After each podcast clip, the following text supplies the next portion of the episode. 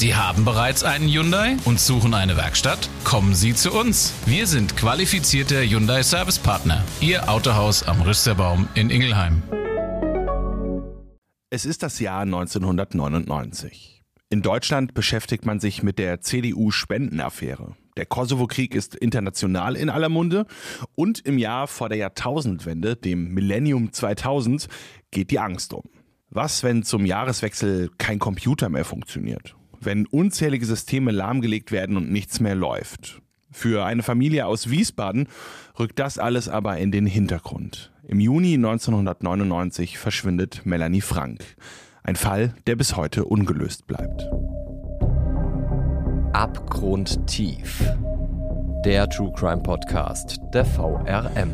Und damit herzlich willkommen zu einem neuen echten Kriminalfall hier bei Abgrundtief. Mein Name ist Thomas Schmidt, ich bin euer Host und ich bin Digitalreporter bei der VRM und von dem Fall Melanie Frank habt ihr bestimmt schon mal gehört. Er ging durch die Medien. Einmal, zweimal, unzählige Male eigentlich, denn er lässt sich sozusagen in mehrere Etappen aufteilen.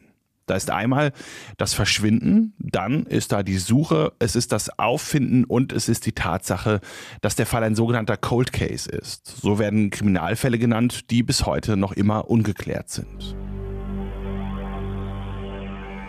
Und einer davon ist eben das Verschwinden von Melanie Frank. Lasst uns zurückgehen in das Jahr 1999. Ich habe es zu Beginn ja schon mal angerissen. In diesem Jahr ist Melanie, die von ihrer Mutter Melly genannt wird, 13 Jahre alt. Sie wohnt mit ihrer Mutter und ihrem Stiefvater in der Graf von Galenstraße in dem Wiesbadener Stadtteil Klarental. Klarental ist geprägt von viel Grün auf der einen Seite, aber auch von großen Wohnblöcken auf der anderen Seite. Hier hat man zur Bauzeit in den 60er Jahren einfach sehr viele Menschen auf wenig Raum unterbringen wollen und das geht natürlich am einfachsten, wenn man in die Höhe baut. Satelliten- oder Trabantenstadt nennt man das, errichtet auf dem damals noch freien Feld. Und in so einem Haus wohnt auch Melanie aber nicht ganz oben, sondern ganz unten im Erdgeschoss. Für sie ist das praktisch, sie nimmt oft die Abkürzung und hopst einfach über den Balkon, der schon fast mehr eine Terrasse ist. Immer wenn sie unterwegs ist, lässt sie sich ziemlich leicht ablenken. Etwa wenn sie ihre Oma besucht, zu der sie ein tolles Verhältnis hat. Eigentlich trennt sie nur zwei bis drei Minuten Fußweg von der Wohnung ihrer Großmutter. Trotzdem passiert es nicht selten, dass sie für den kurzen Weg eine gute halbe Stunde benötigt. Melanie liebt Tiere. Alles, was ein Fell oder Federn hat, schließt sie direkt in ihr Herz. So auch ihre Katze Dolly, die ihr ein und alles ist. Und so offen, wie sie auf Tiere aller Art zugeht, so schüchtern und zurückhaltend ist sie gegenüber fremden Kindern. Das hat auch seine Gründe. In der Schule ist sie eher eine Außenseiterin und wird gehänselt wegen ihrer recht kindlichen Art und ihrer Kleidung, die jetzt nicht gerade modisch ist, wird sie von den anderen Kindern ausgegrenzt. Die Familie lebt in einfachen Verhältnissen. Es ist nicht immer genug Geld da und die Mutter schafft es auch nicht immer, sich um ihr Kind zu kümmern. Melanie zieht sich deshalb gerne zurück. Sie liebt alles rund um die Comicbuchreihe Sailor Moon. In den Geschichten um die japanische Manga-Figur kann sie sich stundenlang verlieren. Auch die Fernsehserie verfolgt sie und versucht keine Episode zu verpassen. So auch an dem Abend, an dem sie zum letzten Mal gesehen wird, am 16. Juni 99. Melanie hat vorher noch eine Freundin zu Besuch. Gegen 18 Uhr verabschieden sich die Mädchen voneinander und es ist eigentlich Zeit fürs Abendessen, aber wie so häufig gibt es heute Abend nichts zu essen bei Melanie. Deshalb geht sie noch zu ihrer Oma, die Pommes macht. Melanie bleibt aber nicht dort und isst gemeinsam, sondern beschließt einfach eine ganze Schüssel mitzunehmen, damit ihre Mutter zu Hause auch noch etwas zu essen bekommt. Ihr Stiefvater ist für die Arbeit oft unterwegs und nicht zu Hause und so auch an diesem Abend nicht da. Den Weg zur Oma und zurück ist Melanie schon etliche Male gegangen und auch an diesem Tag kommt sie mit einer ganzen Schüssel Pommes zurück zu ihrer Mutter. Die beiden essen dann zusammen im Wohnzimmer und dabei läuft wie so häufig der Fernseher. Melanies Lieblingsserie läuft. Ihre Mutter fragt dann irgendwann, ob sie ihre Hausaufgaben schon gemacht hat und da fällt es Melanie wieder ein. Die Mathe-Hausaufgaben warten noch. Bis etwa 20 Uhr grübelt die Schülerin über den Aufgaben, die sie in ihrem Zimmer erledigt. Aber dann bemerkt Melanies Mutter, dass noch immer ein Müllbeutel auf dem Balkon liegt. Sie hatte ihrer Tochter eigentlich schon vor Stunden gesagt, dass sie ihn mit rausbringen und entsorgen soll. Dann kommt es zu einem kleinen Streit zwischen Melanie und ihrer Mutter. Melanie will den Müllbeutel am nächsten Morgen auf dem Schulweg mitnehmen, ihre Mutter besteht aber darauf, dass das noch am Abend geschehen soll. Nach ein paar Widerworten, einem kurzen Hin und Her, greift sich Melanie den Müllbeutel und will gerade über den Balkon in Richtung Mülltonnen gehen, als ihre Mutter sie noch einmal zurückruft. Sie soll ihr noch eine Packung Zigaretten vom nahegelegenen Automaten mitbringen. Also eine Aufgabe, die für Melanie eigentlich nicht mehr als fünf bis zehn Minuten dauern sollte. Die 13-Jährige bekommt von ihrer Mutter ein 5-Mark-Stück, schmeißt widerwillig den Müllsack über das Balkongeländer und klettert dann selbst hinterher. Aus heutiger Sicht klingt das ziemlich befremdlich, ein Kind zum Zigarettenholen zu schicken, aber Ende der 90er war es das jedenfalls noch nicht. Heute würde das auch gar nicht mehr funktionieren, denn an den Automaten sind ja solche Altersprüfungsgeräte dran. Das heißt, man muss da den Personalausweis oder die Bankkarte beispielsweise durchziehen oder reinstecken, damit diese Karte dem Automaten dann verrät, dass die Person auch alt genug ist, um Zigaretten nicht nur zu kaufen, sondern auch zu rauchen und eben dann erst wird der Automat freigeschaltet. Aber wie gesagt, 99 nimmt man einfach das Geldstück, schmeißt es rein, wählt die Marke und bekommt die dann auch. So wie es Melanie schon etliche Male für ihre Mutter erledigt hat.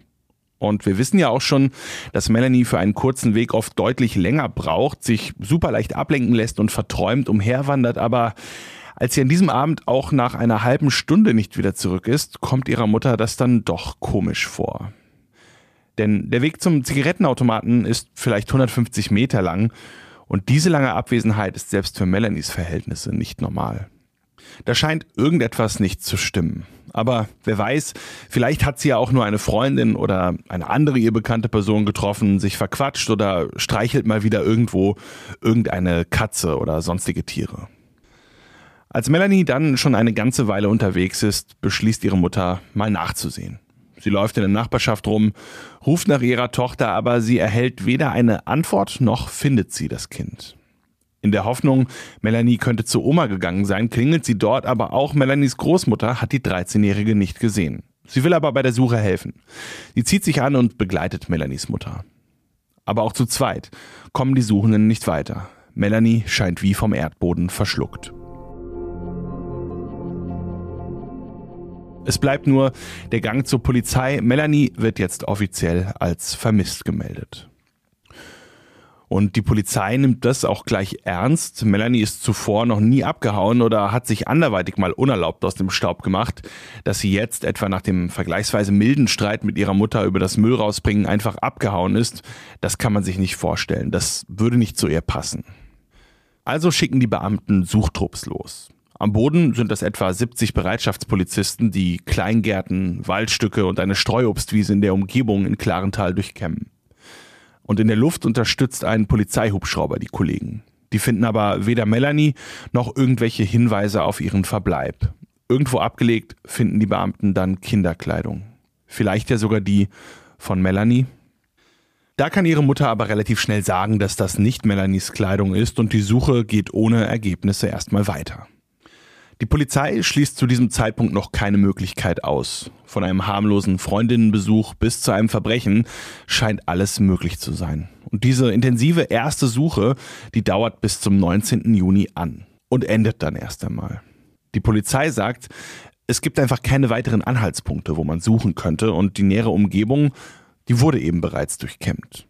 Eine weitere Methode, Erkenntnisse zu erlangen, ist es natürlich, möglichst viele Zeugen zu suchen und zu befragen. Nur Wer hat etwas gesehen? Zuerst meldet sich ein Paar, das etwas gehört hat. Etwas, das in direktem Zusammenhang mit Melanies Verschwinden stehen könnte. Am Abend des 16. Juni, an dem sie zuletzt gesehen wird, da hört dieses Paar Hilfeschreie. Es ist etwa 23.30 Uhr, Melanie ist jetzt schon seit drei Stunden weg. Die Eheleute sind gerade mit ihrem Hund Gassi, als sie die Schreie hören. Sie kommen von der Straße am Klosterweg in Richtung Flachstraße. Am Klosterweg treffen sich oft Jugendliche, auch abends hängen sie da gerne mal bei den Tischtennisplatten ab. Deshalb vermuten die Spaziergänger, dass da wieder irgendein Quatsch gemacht wird, aber nicht, dass hier jemand ernsthaft in Gefahr sein und um Hilfe schreien könnte.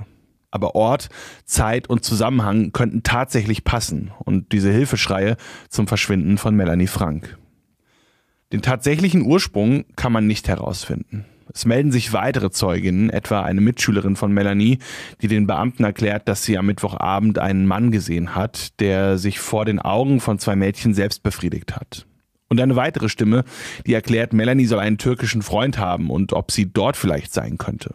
Die Beamten besuchen dann den Vater des Jungen, der einen Laden betreibt, aber auch da können sie weder Melanie noch Spuren finden, die zu ihr führen oder etwas über ihren Verbleib klären. Und eine weitere interessante Aussage bekommen die Ermittler schon wenige Tage nach Melanies Verschwinden, ein Hinweis auf ein Auto, der bis heute eigentlich eine zentrale Rolle spielt oder spielen könnte, das weiß man eben nicht. Jedenfalls kann die Beobachtung bisher nicht eingeordnet oder geklärt werden. Und zwar geht es da um einen BMW. Ein dunkler BMW, der ebenfalls gegen 23.30 Uhr aufgefallen ist. Zur Erinnerung, das ist die Uhrzeit, in der die Zeugen auch die Hilfeschreie gehört haben.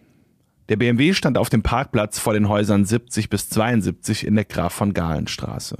Licht aus, wie ein ganz normal geparktes Auto, dann aber ist es einfach weggefahren. Im Dunkeln und ohne Licht. Niemand hat da jemanden ein- oder aussteigen sehen und auch hier ist jetzt erstmal unklar, ob das was mit Melanie und ihrem Verschwinden zu tun hat, aber zumindest ein seltsamer Vorfall, der auch räumlich und zeitlich in die Geschichte passt. Oder eben nur ein Zufall. Wer weiß. Vielmehr weiß aber niemand, außer dass der BMW vermutlich ein Fünfer oder Siebener war und eben dunkel lackiert. Auffällig sollen außerdem die lauten Motorengeräusche gewesen sein. Eine Spur, der die Polizei natürlich direkt nachgeht. Jeder Hinweis kann in so einem Fall den Durchbruch bringen. Und wenn ein junges Mädchen verschwindet, dann zählt möglicherweise jede Minute, jede Sekunde, um Schlimmeres zu verhindern. Glücklicherweise können die Zeugen, die den BMW ohne Licht davonfahren gesehen haben, sich auch das Kennzeichen merken. Für die Beamten ist es jetzt eine Kleinigkeit, den Fahrer zu ermitteln und nur noch eine Frage der Zeit, ihn festzunehmen oder zumindest befragen zu können. Und der Halter des Wagens wird auch gefunden, dem Kennzeichen sei Dank, aber anstatt direkt zuzuschlagen, wird der Mann erstmal drei Tage lang von der Polizei observiert. Dann erfolgt der Zugriff. Er wird befragt. Der BMW wird währenddessen von der Kriminaltechnik auf Spuren untersucht. Blut, Haare, Hautschuppen. Aber die Ermittler können nichts finden und dem Mann auch nichts nachweisen. Er bleibt in Freiheit und Melanies Verbleib ungeklärt. Trotzdem, der BMW ist auch später noch einmal Teil der Spuren. Spuren, die nach Melanies Verschwinden 1999 quasi nicht vorhanden sind. Die Polizei verteilt 5000 Flugblätter in Klarental, klopft den Freundeskreis des Mädchens ab. 430 Menschen werden insgesamt in dem Fall befragt und 91 Firmen können ermittelt werden, die zum Zeitpunkt des Verschwindens gerade einen Auftrag in Klarental hatten. Seines Handwerker, Gärtner, was auch immer, die Polizei lässt nichts unversucht. Vielleicht hat Melanie auch einen der Kioske angesteuert, an denen sie sich nach der Schule manchmal was Süßes gekauft hat. Vielleicht hat sie da ja auch jemanden kennengelernt, der für ihr Verschwinden verantwortlich ist. Immerhin sind es nicht nur Schulkinder, die die Kioske ansteuern, auch die Trinkerszene versorgt sich hier mit Alkohol, spricht Menschen an und hängt rum. Und gerade dieses angesprochen werden, das könnte bei Melanie durchaus zum Erfolg, wenn man so will, führen. Melanie freut sich, wenn sich jemand für sie interessiert. Gerade weil sie in der Schule von einigen Klassenkameradinnen gemobbt wird. Die eher schwierigen, ärmlichen Verhältnisse ihrer Familie, das könnte sie anfällig machen für Zuwendungen. Sie sehnt sich nach Aufmerksamkeit, will wahrgenommen werden und das könnte für Menschen mit bösen Absichten leichtes Spiel bedeuten. Aber um zurück auf die Arbeit der Ermittler und das Umfeld um die Kioske in der Nähe ihrer Wohnung zu kommen, auch in dieser Richtung ergibt sich komplett nichts. Es gibt dann aber noch eine interessante Zeugenaussage. Denn es ist nicht Melanies Mutter, sondern es sind Anwohner der Graf von Galenstraße, die Melanie als letzte lebend gesehen haben. Es ist ein Ehepaar. Es verabschiedet sich gerade von seinem Besuch, das ist etwa gegen 21 Uhr, also eine halbe Stunde nachdem Melanie die Wohnung verlassen hat. Da sehen Sie Melanie auf Höhe der Hausnummer 58. Und mehr noch, Sie beschreiben auch, dass das Mädchen so gewirkt hat, als warte sie auf jemanden.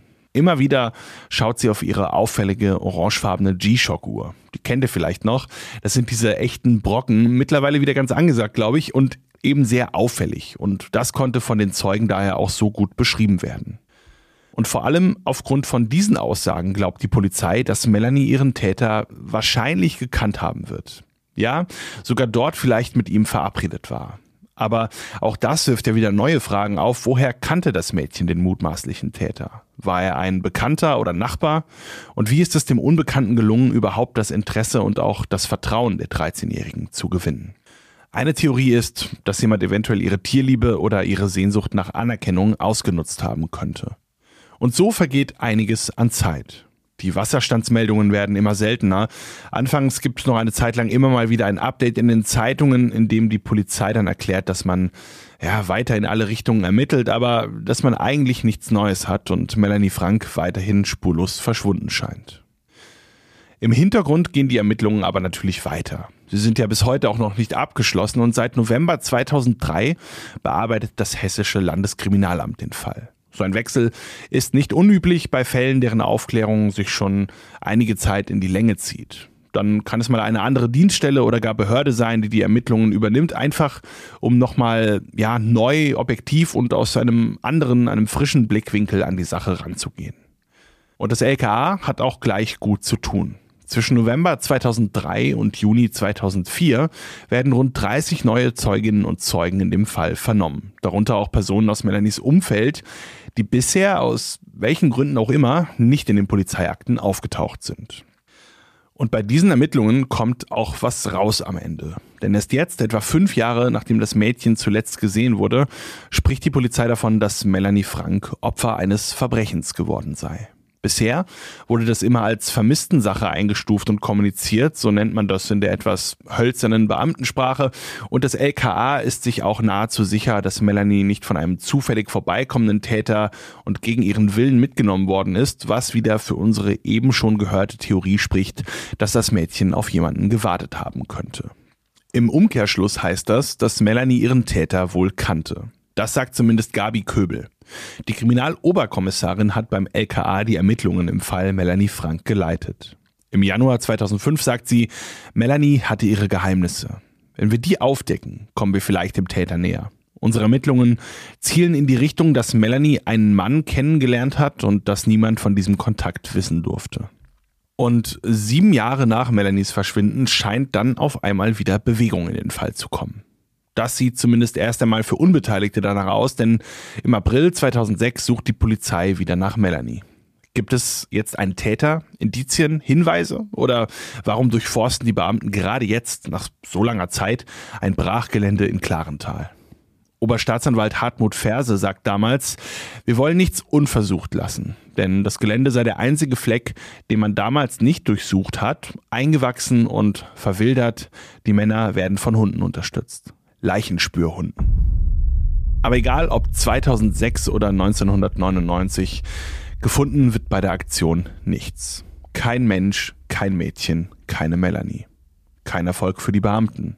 Wobei, so ganz als Misserfolg wollen die das jetzt nicht durchgehen lassen. Immerhin kann man dieses Gebiet jetzt auch ausschließen. Ausschließen kann man auch, dass das damals sogenannte Sado-Paar etwas mit Melanies Verschwinden zu tun hat. Dabei geht es um Lutz K. und dessen Frau. Im September 2001 werden die beiden verhaftet. Lutz galt als mutmaßlicher Doppelmörder. Er soll zwei 16-jährige Mädchen ermordet und seine Frau soll ihm dabei geholfen haben. Das bringt ihnen den unrühmlichen Spitznamen Sadopaar oder Sadistenpaar ein. Also eine weitere Spur, die abgeklopft wird, eine weitere Hoffnung für die Familie und die Ermittler, aber auch hier am Ende steht man mit leeren Händen da. Interessant wird es beim Wohnort, denn die beiden haben mal in Wiesbaden-Klarental gewohnt. Dem Stadtteil, in dem auch Melanie lebte. Und auch nachdem Lutz K. und seine Frau aus dem Stadtteil weggezogen sind, kommen sie immer mal wieder vorbei, um alte Bekannte und Freunde zu besuchen. Dabei könnten sie zufällig auf Melanie getroffen sein und ihre Mordsliste um ein weiteres Mädchen erweitert haben. Lutz K. streitet alles ab und das kann später auch von der Polizei bestätigt werden. Er hat mit dem Fall Melanie nichts zu tun. Und damit verliert sich wieder eine mögliche Spur. Bis 2008 dauern die erneuten aktiven Ermittlungen des LKA an. Geschlossen wird der Fall aber nicht. Wir sind nicht am Ende, betont Monika Schmill gegenüber einem unserer Reporter, fast zehn Jahre nachdem Melanie verschwunden war. Auch sie war mit der Aufklärung des Falls betraut. Wir machen jetzt nicht nur einen Zeit-, sondern auch einen Ortssprung und gehen in den Hunsrück und in das Jahr 2008. In einem Waldstück an dem kleinen Ort Kisselbach sind Waldarbeiter unterwegs. Das Vorankommen ist mühsam. Dicht an dicht stehen hier kleine Fichten. Das Dickicht ist verwildert, dass man schon nach wenigen Metern nichts mehr sieht. Ein Waldarbeiter drückt es damals so aus, da können Sie eine rote Blechtonne reinstellen. Nach drei Metern sehen Sie die schon nicht mehr. Die Waldarbeiter machen hier, was man Bestandspflege nennt. Nicht weit von der Landstraße 214 Laudert-Kisselbach gilt es nun also, das Dickicht auszudünnen, reisig zu entfernen und nur die etwa armdicken Stämme stehen zu lassen. Etwa alle zehn Jahre ist es hier mal wieder an der Zeit für diese Bestandspflege. Klar, dass man in so einem Dickicht, abgelegen und blickdicht, auch den ein oder anderen kuriosen Fund machen kann. Aber die Waldarbeiter kennen das. Nicht nur hier bei Kisselbach, häufig finden sie Tierknochen. Das ist am Anfang vielleicht gruselig, aber schon bald lernt man ja auch, welches Gerippe von welchem Tier stammt. Man fragt sich, ist es hier verendet oder wurde es von einem Fuchs oder anderen Tieren gejagt und gerissen? Nahe der Landstraße ist es natürlich auch denkbar, dass das Tier angefahren wurde und sich zum Sterben noch in den Wald schleppen konnte.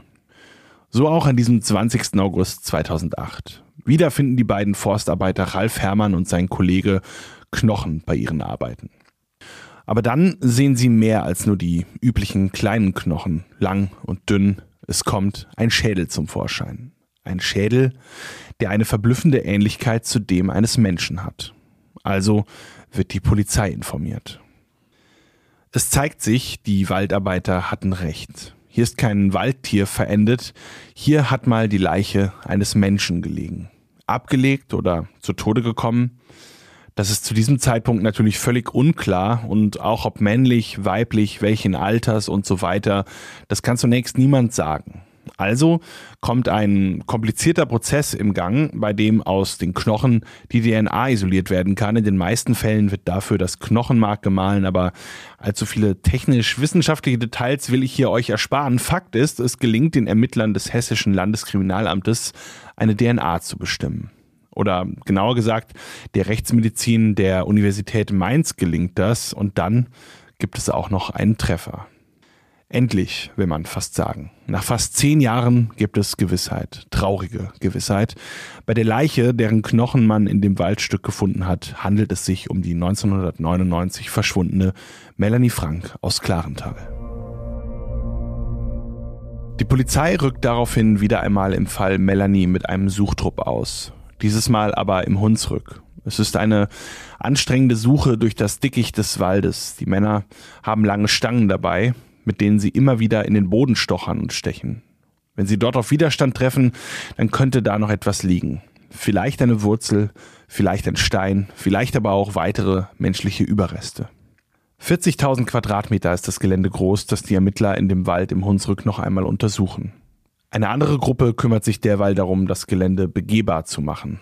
Mit Rechen und Schaufeln schieben sie Laub beiseite und räumen Äste aus dem Weg. Auch Metallsonden kommen zum Einsatz. Vielleicht schlagen die Geräte Alarm, etwa bei der auffallend orangen Armbanduhr des Mädchens. Zum Einsatz kommt auch ein Fahrzeug mit einem Greifarm. Der zieht Reisig aus dem Wald. Damit wird den Polizisten erst einmal ermöglicht, sich überhaupt in dem unwegsamen Gelände bewegen zu können. Zu den Verwilderungen hinzukommt, dass nach dem Orkan Wiebke in dem Bereich viele Bäume entwurzelt worden sind und nun ebenfalls kreuz und quer überall rumliegen. Ich weiß nicht, ob ihr euch noch an Wiebke erinnern könnt, aber das ist ja so ein feststehender Begriff. Das war im Februar, März 1990 und wird auch heute noch als Beispiel für einen schweren Orkan herangezogen. 35 Menschen sind bei dem Ereignis gestorben. Der Schaden, den der Orkan in der Forstwirtschaft an Häusern oder Autos angerichtet hat, geht in die Milliarden. Also auch das kommt noch dazu, die Überbleibsel davon waren bei Kisselbach auch noch nicht entfernt worden. Der Grund dafür, dass man jetzt hier nicht einfach sagt, okay, das Mädchen ist tot, in einer gewissen Weise ist der Fall somit nochmal ein Stück klarer, die ist offensichtlich. Man erhofft sich, dass man hier noch irgendeinen Beweis, einen Indiz oder eine Spur findet, die die Ermittler vielleicht ein Stück näher an die Fersen des Täters bringt. Reste der Kleidung, die Schuhe, Melanies Uhr, ihre Ringe oder eben irgendetwas, was der Täter hier zurückgelassen haben könnte. Vieles kann helfen und nichts ist unmöglich. Wir fangen jetzt noch einmal von vorne an, sagt Kriminalhauptkommissarin Monika Schmirl nach dem Fund der Leiche des Mädchens in dem Wald bei Kisselbach. Denn damit kommt ja alleine örtlich schon mal ein weiterer Faktor hinzu. Jetzt ist der Kreis an Personen, die man überprüfen muss, noch einmal größer und hat sich auch noch mal verschoben. Wer hat Bezüge in die Gegend im Hunsrück? Gibt es Menschen, die darüber hinaus auch gleichzeitig Bezüge nach Wiesbaden oder zu Melanie hatten? Zuvor wäre das bedeutungslos gewesen, jetzt ist es ein Indiz. Nach dem Leichenfund werden auch noch einmal Fragen an die Bevölkerung gerichtet. Natürlich wollen die Ermittler wissen, wer erinnert sich noch? Wer hat irgendetwas Verdächtiges gesehen? Und in diesem Katalog an Fragen, der 2009 wieder ausgerollt wird, da ist auch wieder der dunkle BMW. Die Polizei geht noch immer davon aus, dass das Fahrzeug in Zusammenhang mit Melanies Verschwinden stehen könnte und sucht jetzt natürlich nach Personen, die das Auto im Bereich Laudert-Kisselbach gesehen haben könnten. Eine weitere Frage, die sich daraus ergibt. Melanie wurde einige Zeit vor ihrem Verschwinden mit einem schlanken Mann, der eine blau-graue Arbeitshose und eine gleichfarbige Jacke getragen hat, in Klarental gesehen. In dem Zusammenhang wichtig zu wissen, welche Firmen oder Personen haben im Sommer 1999 in Klarental gearbeitet, vielleicht ja eine aus dem Rhein-Hunsrück-Kreis. Und natürlich die Suche nach Zeugen in dem Waldstück. Die Polizei geht nicht davon aus, dass das Verbrechen auch genau hier passiert ist. Vielmehr dient das dicht bewachsene, verwilderte Waldstück lediglich als Versteck für die Leiche des Mädchens. Wurde der Täter dabei vielleicht beobachtet? Ist Spaziergängern hier irgendetwas komisch vorgekommen? Auch so etwas könnte helfen. Aber so weit wird es nicht kommen. Die Ermittler finden keinerlei Hinweise in dem Waldstück. Auch eine erneute Ausstrahlung bei Aktenzeichen XY ungelöst bringt den Ermittlern zwar neue Hinweise, denen man auch nachgeht, aber der Durchbruch ist noch immer nicht zu sehen. Mittlerweile beschäftigt sich eine eigene Einheit beim hessischen LKA mit dem Fall Melanie Frank. Seit September 2020 gibt es in der Behörde eine sogenannte Cold Case Unit, also eine Einheit, die sich ausschließlich mit ungelösten Mordfällen beschäftigt. Jochen Adler ist einer von den Mitarbeitern dieser Unit. Er sagt, dass der Fundort der Knochen nicht unbedingt der Ablageort sein muss. Dass es nicht der Tatort ist, das habe ich ja eben schon mal erzählt, aber wie Adler sagt, könnten die Knochen auch von Tieren an dieser Stelle ja abgelegt worden sein. Tierfraß nennt man sowas, wenn die die irgendwo finden und irgendwo anders wieder zurücklassen. Und Adler hat meinen Kollegen 2020 auch noch mehr verraten. Etwa in Bezug darauf, dass Melanie so ausgesehen hat, als habe sie auf jemanden gewartet. Das ist allerdings fraglich, denn wie man herausgefunden hat, war die Telefonleitung der Familie Frank zu diesem Zeitpunkt nicht mehr freigeschaltet. Sie kann sich also nicht spontan verabredet haben und ist ja auch eher zufällig nochmal rausgeschickt worden von ihrer Mutter. Hätte sie den Müll früher rausgebracht, wer weiß, ob es dann diese schicksalshafte Begegnung gegeben hätte. Also theoretisch kann sie sich nicht so gezielt verabredet haben. Es sei denn, sie hat gewusst, dass um diese Zeit jemand nach Hause kommt oder an dieser Stelle vorbeikommt, den sie schon kannte. Die Hoffnung stirbt für Adler immer zuletzt und die wird auch in der Cold Case Unit nicht aufgegeben. Allerdings wird in solchen Fällen nur noch ermittelt, wenn es auch einen Grund, wenn es neue Hinweise gibt zum Beispiel. Fakt ist ja auch, je länger ein Verbrechen zurückliegt, desto unwahrscheinlicher wird es, dass man das noch aufklären kann. Der Fall bleibt bis heute ungeklärt. Bis heute wissen Melanies Angehörige nicht, was mit ihrer Enkelin, was mit ihrer Freundin passiert ist. Melanies Mutter stirbt vier Jahre nachdem die Polizei ihr die Nachricht über den Tod ihrer Tochter überbracht hat. Sie stirbt in Ungewissheit. Für Jochen Adler ist es am wahrscheinlichsten, dass Melanie einem Gewaltverbrechen zum Opfer gefallen ist. Eventuell hat sie jemand in ein Auto gezerrt, auch ein Sexualdelikt scheint möglich. Ob man das jemals aufklären wird, das weiß wohl niemand. Bleibt nur die Hoffnung, dass die Cold Case Unit aus dem hessischen LKA bald einen Hinweis bekommt, der sie zum Erfolg führen wird. Das war unser heutiger Fall bei Abgrundtief. Und auch wenn es unbefriedigend ist, auch wir kommen hier nicht weiter und sind damit am Ende dieser Folge angelangt. Noch mehr Folgen bekommt ihr, wenn ihr unseren Podcast abonniert. Vielen Dank, dass ihr auch dieses Mal wieder zugehört habt. Damit verabschiede ich mich. Tschüss und passt auf euch auf.